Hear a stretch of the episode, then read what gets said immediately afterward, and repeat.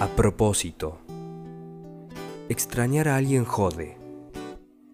Es esa angustia en el pecho que no se calma con nada. Es un corazón que late una ausencia espantosa. Extrañar te recuerda que no está, pero es la forma más viva que encuentra el pensamiento de hacerlo presente por un rato.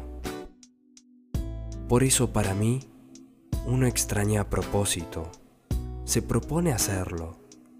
Lo traes de regreso en imágenes, canciones y palabras.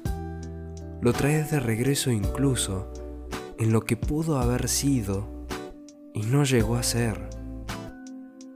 Cuando empezás a extrañar, te das el permiso de sufrir un poco más.